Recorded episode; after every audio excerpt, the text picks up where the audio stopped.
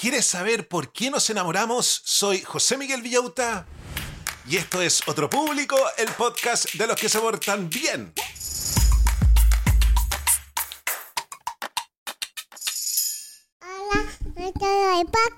Hola a todos los del podcast, ¿cómo están brochachos? ¿Cómo están brochets? Aquí estamos en nuestros viernes hipientos del verano del amor. nuestra secta de la productividad, nuestra secta de los que se portan bien, la familia Manson, McKinsey, Morgan, Gaga. Chicos, este verano nos vamos a atrever a vivir una aventura romántica si ustedes escuchan todos los podcasts del día viernes. Oye, y ustedes saben que siempre les traigo el mejor material con los mejores escritores, con los mejores estudiosos. Y también ustedes saben que acá nos encanta la neurociencia, nos encanta la biología y nos encanta la evolución del ser humano. Hoy día vamos a aprender sobre lo siguiente. ¿Por qué nos enamoramos? Y lo vamos a hacer desde las perspectivas que les mencioné. Antes de tirarnos a la piscina románticamente, yo sé que ustedes tienen susto. O antes de caer en un bajón porque nos rechazaron, tenemos que entender qué es lo que pasa en nuestro sistema nervioso que nos hace sentir lo que sentimos. El programa del día de hoy está realmente fascinante. Vamos a revisar las ideas de un libro que se llama ¿Por qué nos enamoramos? La naturaleza y la química del amor. Why We Love se llama el libro. Summer loving had me a. Para que tengan un romance como el de Gris Brillantina. el libro está escrito por Helen Fisher, una antropóloga biológica que es una eminencia en el tema del amor, ya ha publicado cinco libros sobre el tema. Pongan atención porque esto es lo que vamos a aprender el día de hoy. ¿Cómo ha influido la evolución en la forma en que nosotros experimentamos el amor romántico y las preferencias que tenemos en nuestras parejas? ¿Cómo desde la era de las cavernas hasta ahora las cosas no han cambiado tanto? ¿De qué manera pueden las actividades emocionantes y nuevas, como el deporte y las aventuras al aire libre, ayudar a potenciar las relaciones amorosas? Es decir, si vas a tener una cita romántica, trata de hacer cosas emocionantes, de eso vamos a hablar el día de hoy. ¿Cuál es la importancia del lenguaje y la comunicación en el desarrollo y la expresión del amor romántico? Esto es súper interesante porque a medida que el ser humano se puso a hablar, pudo desarrollar un amor romántico cómo afecta el rechazo amoroso a nuestro cerebro y qué estrategias podemos utilizar para superar el dolor y mejorar nuestro bienestar emocional. Yo esto debería haberlo leído hace años atrás. Cada vez que yo he terminado una de mis cuatro relaciones románticas que he tenido, me quedo dos años en el suelo, dos años, ya lo sé. Por eso no me atrevo a tener otra. ¿Qué debería haber hecho? Eso lo vamos a revisar el día de hoy. Y aquí viene una, una polémica. ¿Qué diferencias existen entre hombres y mujeres en términos de lo que buscan en una pareja? ¿Y cómo se explican estas diferencias desde una perspectiva evolutiva y biológica? ¿Ok? Pero antes, vamos a darle las gracias a toda la comunidad que mantiene a esta pequeña máquina independiente funcionando. Vamos a darle las gracias a todos los auditores que comparten el podcast en sus redes sociales. Nos imaginan el impacto que tiene esto en otro público y a los 126 patrones que me apoyan económicamente con 3 dólares todos los meses para que yo trabaje en esto y podamos tener 6 capítulos a la semana. También le vamos a agradecer a los siguientes emprendimientos de los mismos auditores. ¿Buscas cortinas y rollers que combinen estilo y calidad? Descubre Verónica Pinedo Decoración, donde cada espacio se transforma con elegancia. Con su expertise como arquitecta y decoradora, Verónica te ofrece una experiencia personalizada desde la selección de materiales hasta la instalación, garantizando acabados perfectos y a tu gusto. Y en esta temporada navideña, sorprende a tus seres queridos con regalos únicos. Elige entre una gran variedad de artículos decorativos geniales, ideales para cualquier espacio y gusto. Para descubrir la colección y solicitar asesoría, contáctate con Verónica vía WhatsApp al más 569-9433-3266 o síguela en Instagram como Verónica Pinedo Decoración. Dale un toque especial a tu hogar y a tus regalos esta Navidad. ¿Estás en tus 40 o 50 y enfrentas una crisis laboral? Descubre tu valor con Claudia Zócar, experta en estrategias de empleabilidad para cargos gerenciales. Con su experiencia en negocios, te guiará para construir una estrategia y marca profesional impactante en LinkedIn, facilitando tu movilidad o reinserción laboral. Su programa se adapta a ti y usarán la inteligencia artificial de manera innovadora para potenciar tu perfil. Contáctala en LinkedIn como Claudia Azócar Sosa o por WhatsApp al más 569-9236-7694, más 569-9236-7694. Da el primer paso hacia una carrera exitosa y equilibrada. Si quieres avisar en el podcast por una módica suma, contáctate conmigo a través de Instagram. Búscame como José Miguel Villauta. Ahora sí, estamos listos para comenzar a revisar este maravilloso libro.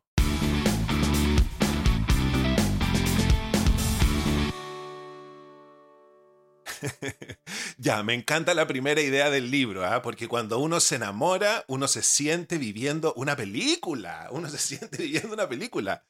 Pero el libro dice, ¿sabías que cuando te enamoras, sientes cosas que han sentido millones de personas antes que tú, en todas partes del mundo? Aunque te parezca que tu amor es único, resulta que hay ciertas cosas que todos sentimos cuando nos pica la flecha de Cupido. Lo primero que ocurre es que esa persona especial se convierte en el centro de tu mundo. no somos nosotros los obsesionados, esto le ocurre a todo el mundo, no estamos mal cuando estamos pensando todo el día en la pareja. Piensas en ella todo el tiempo, hasta en tus sueños, eso es lo peor. Sobre todo cuando uno termina y uno sigue soñando con esa persona o de repente uno está en la calle y uno dice, ¡Ah! esta persona está ahí. Y no, pues era otra persona, uno anda viendo a la expareja o a la persona de la cual uno está enamorado. Y otra cosa que pasa cuando uno se enamora. Todo lo que hace te parece increíble, incluso sus defectos te parecen adorables. Imagina que tiene los dientes chuecos o habla con un ceseo. Para ti eso es parte de lo que lo hace especial. No es algo malo. Esto pasa en todas partes, sin importar si vives en Japón, Argentina o Francia. Los estudios muestran que el amor se siente igual sin importar tu edad, de dónde eres o a quién amas. Pero claro, hay pequeñas diferencias según la cultura. Por ejemplo, en Japón, hablar con alguien que te gusta puede ser más estresante que en los Estados Unidos porque en Japón las citas son más formales. Pero eso no cambia lo que es el amor, solo como lo expresamos. Así que, aunque tu amor te parezca el más especial del mundo, recuerda que es una experiencia universal compartida por todos en algún momento de sus vidas. Y aquí vamos a hablar de neurociencia. ¿Alguna vez te has preguntado por qué el amor romántico nos hace sentir como si estuviéramos en una montaña rusa emocional? Resulta que todo se debe a la química de nuestro cerebro. Sí, aunque suene poco romántico, el amor es en gran parte un juego de químicos.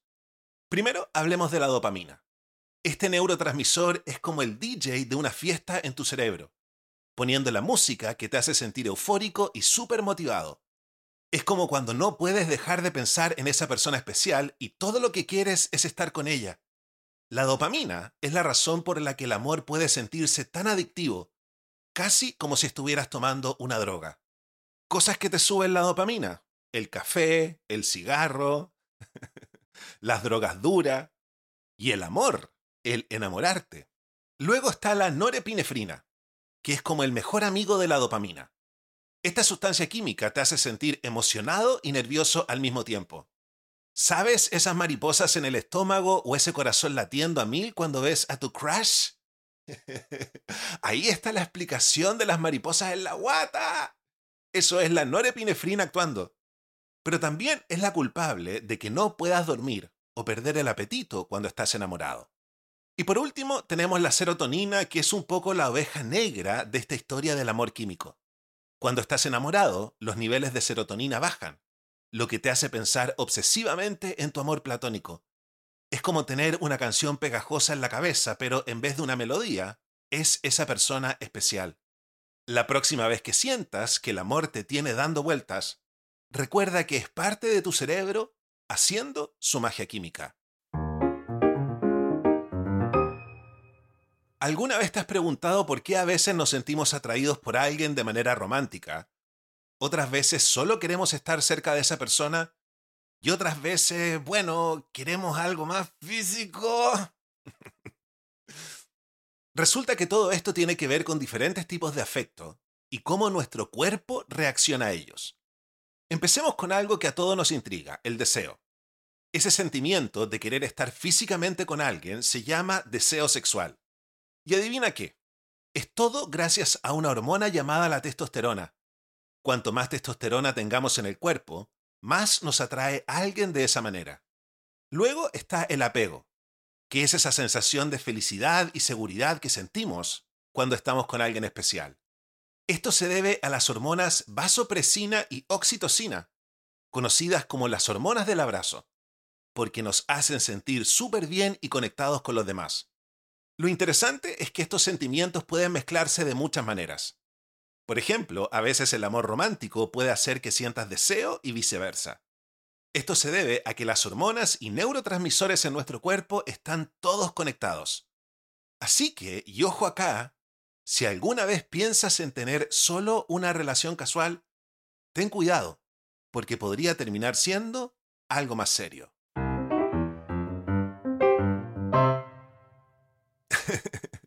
¿Cómo te quedó el ojo con eso de la relación casual que termina siendo algo más serio? No nos engañemos, no nos hagamos los modernos, es nuestra biología la que hace que nos enamoremos. Sigamos con la siguiente idea del libro. ¿Te has preguntado alguna vez por qué nos atraen ciertas personas y no otras? Bueno, hay un par de razones científicas detrás de esto. Primero, hablemos de cómo nos atrae lo misterioso y diferente. Resulta que nuestro cerebro ama las novedades. Cuando alguien es diferente a nosotros, nos parece misterioso y eso nos atrae.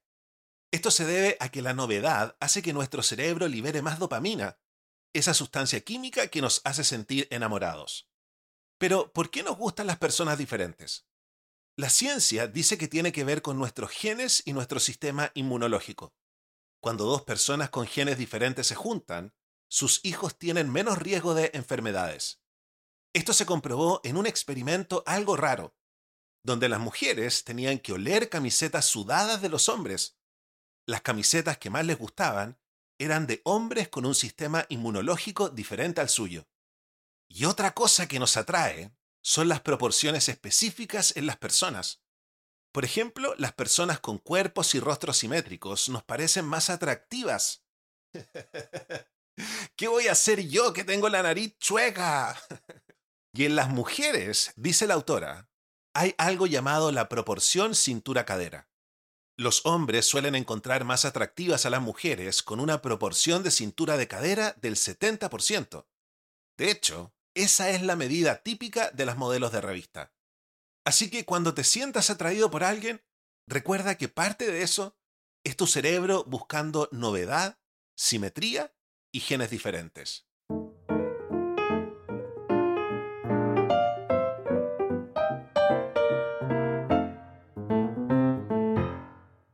Ya, de ahora en adelante, todo, todo simétrico, ¿ok? Todas las que se hicieron corte de pelo asimétrico se fueron a cortar el pelo nuevamente. Vamos con la siguiente idea del libro. ¿Alguna vez te has preguntado por qué los hombres y las mujeres a veces buscan cosas diferentes en una pareja? Aunque todos experimentamos el amor, hombres y mujeres a menudo lo hacen de maneras distintas, especialmente cuando se trata de lo que nos atrae de alguien. Empecemos con los chicos. Cuando un chico se enamora, su cerebro se activa mucho más en las áreas que procesan lo que ven. Esto significa que los hombres suelen fijarse mucho en cómo se ve alguien. ¿Por qué? Bueno, resulta que los signos de juventud y belleza, como una piel suave, indican que una mujer tiene buenos niveles de estrógeno, lo cual es importante para la salud reproductiva. Así que, en cierto modo, los hombres están programados para buscar esas señales visuales. Ahora hablemos de las chicas. Las chicas, por otro lado, suelen buscar algo más que solo apariencia. Ellas tienden a sentirse atraídas por hombres que muestran signos de éxito, como ser inteligentes y tener seguridad financiera. Esto se debe a que las mujeres, al pensar en el futuro y en la posibilidad de tener hijos, buscan a alguien que pueda ofrecer seguridad y estabilidad durante el embarazo y la crianza, que son periodos largos y desafiantes aunque todos sentimos amor, lo que nos atrae de alguien puede variar mucho dependiendo si somos hombres o mujeres. Es una mezcla interesante de cómo nuestro cerebro y nuestra biología influyen en nuestras decisiones. Y ahora es el momento de hacer una pequeña pausa comercial.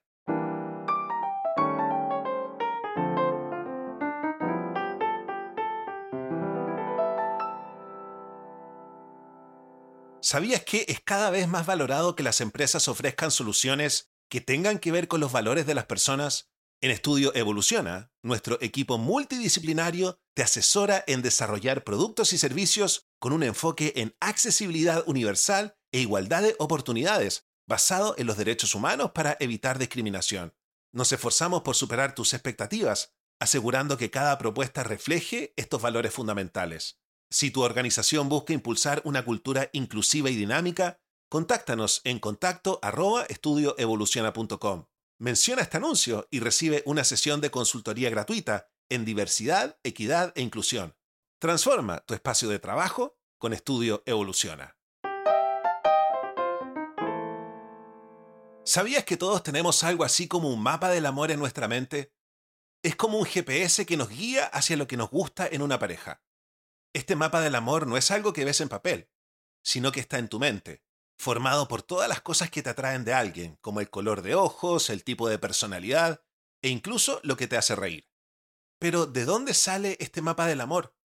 Resulta que se forma con todas las experiencias que tienes en la vida. Cada persona que conoces, cada película que ves, cada historia que escuchas, todo va dibujando ese mapa. Y lo más importante es que tu mapa es único, es como una huella digital. Incluso los gemelos idénticos que comparten casi todo tienen sus propios mapas del amor. Ahora imagina que entras a un lugar lleno de gente que no conoces. Miras alrededor y ves un montón de caras. Seguramente no te vas a sentir atraído por todas, ¿verdad?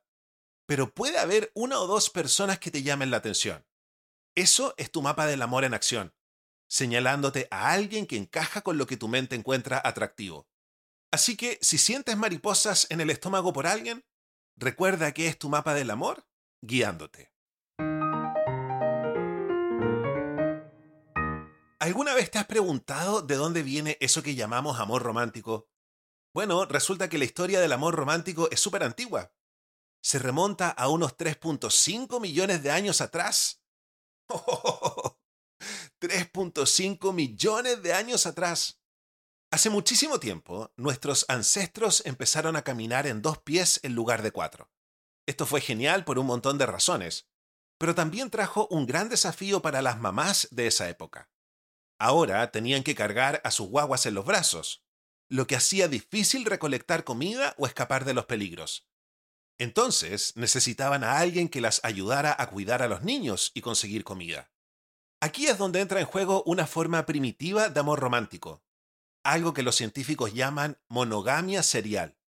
Básicamente, esto significa que las parejas se quedaban juntas solo por un tiempo, lo suficiente para criar un hijo hasta que pudiera valerse por sí mismo, más o menos hasta los cuatro años. Después, cada uno seguía su camino y probablemente formaba una nueva pareja con otra persona.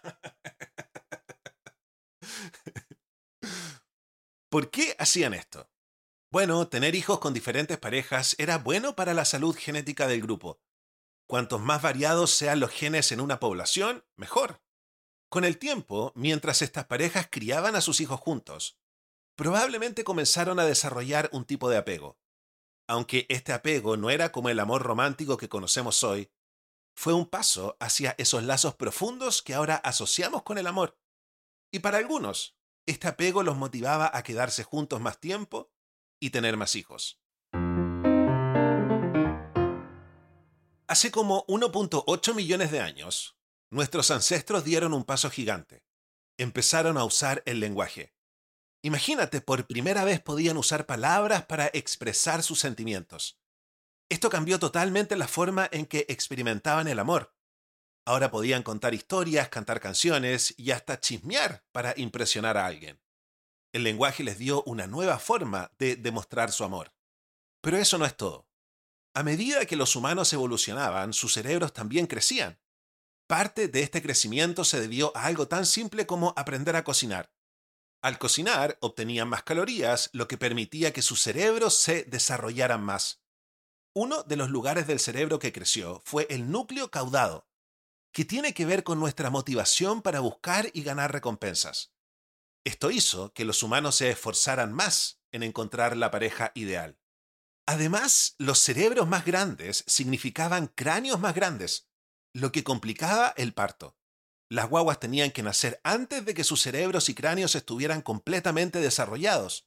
Esto significaba que necesitaban más cuidado durante más tiempo, lo que llevó a que las parejas se quedaran juntas por periodos más largos.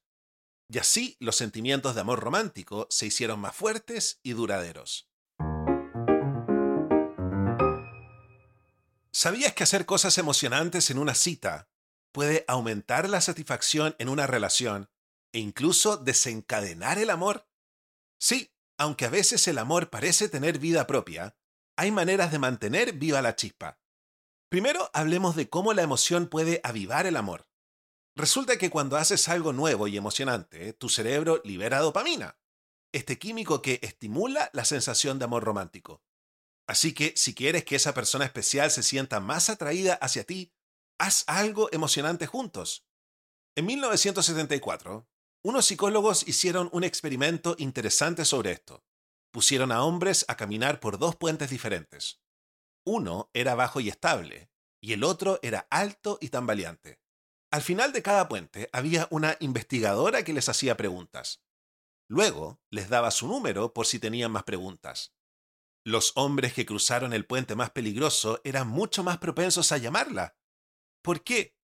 porque la situación emocionante había desencadenado sentimientos de amor romántico. Otra forma de mantener el amor en una relación a largo plazo es a través de la intimidad sexual. El sexo no solo es divertido, sino que también libera testosterona, lo que puede estimular la liberación de dopamina. Además, los orgasmos inundan el cuerpo con químicos que nos hacen sentir bien, vasopresina en los hombres y oxitocina en las mujeres. Así que si sientes que tu relación necesita un empujoncito, recuerda, hacer algo emocionante o compartir momentos íntimos puede ser justo lo que necesitas para reavivar esos sentimientos. Y la última idea del libro es la siguiente. ¿Alguna vez te han rechazado y te has sentido tan mal que solo quieres quedarte en la cama todo el día? ¿Te ha pasado alguna vez? ¿O te pasa todo el tiempo? bueno, aunque parezca difícil, lo mejor que puedes hacer es mantenerte activo. Te voy a contar por qué y cómo hacerlo. Cuando alguien te rechaza, en tu cerebro pasa algo parecido a cuando te enamoras locamente. Los niveles de serotonina bajan y no puedes dejar de pensar en esa persona. Pero en lugar de rendirte y escribirle una carta, lo mejor es mantener distancia y distraerte. Bueno, como dicen en Alcohólicos Anónimos, un día a la vez. Dite a ti mismo que hoy no vas a contactar a esa persona y mantente ocupado. Puede ser saliendo con amigos o simplemente cumpliendo con tus tareas diarias, desde lavar los platos hasta concentrarte en el trabajo.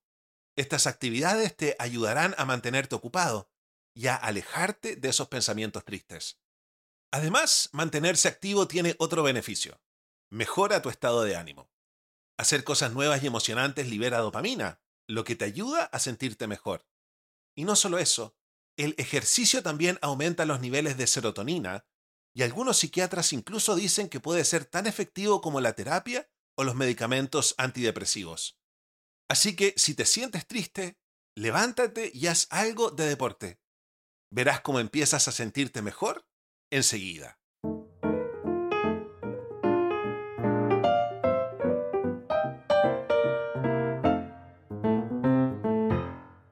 Ya, mucho que procesar, mucho que procesar, necesito dos semanas. Oye, para sacarle provecho a este texto, ¿por qué no vamos con nuestro ranking de las 10 tareas accionables? Sí, caracoles, ordenadas del número 10 al número 1. ¿Qué tarea estará en el número 1, número 1, número 1, número 1? En el número 10. Mantén una actitud positiva y evita caer en la autocompasión tras un rechazo amoroso. En el número 9. Realiza actividades cotidianas como lavar los platos para mantener tu mente ocupada tras un rechazo amoroso. En el número 8. Prueba hacer algo emocionante como escalar o andar en skate para liberar dopamina y mejorar tu estado de ánimo tras un rechazo amoroso. En el número 7, haz ejercicio regularmente para aumentar los niveles de serotonina y combatir sentimientos de tristeza o depresión tras un rechazo amoroso. en el número 6, Participa en citas emocionantes para aumentar la satisfacción en tu relación y posiblemente desencadenar el amor. En el número 5. Comprende que el amor romántico ha evolucionado a lo largo de millones de años y que nuestras experiencias actuales de amor están influenciadas por esa evolución. En el número 4.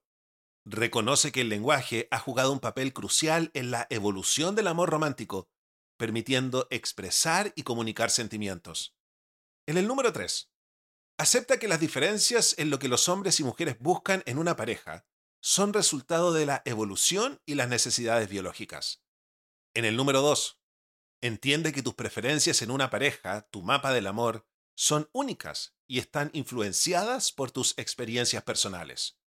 Y en el número uno, número uno, número uno, reconoce la importancia de la intimidad y la novedad para hacer que tu relación florezca y se mantenga fuerte.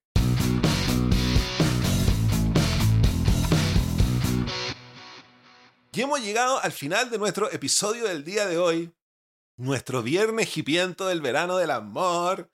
Vamos a tener estos viernes durante toda la temporada primavera-verano para que nos atrevamos a salir a tener aventuras románticas, pero yo creo que con este capítulo ya estamos preparados para saber qué es lo que va a pasar en nuestra cabeza y en nuestro cuerpo y por qué.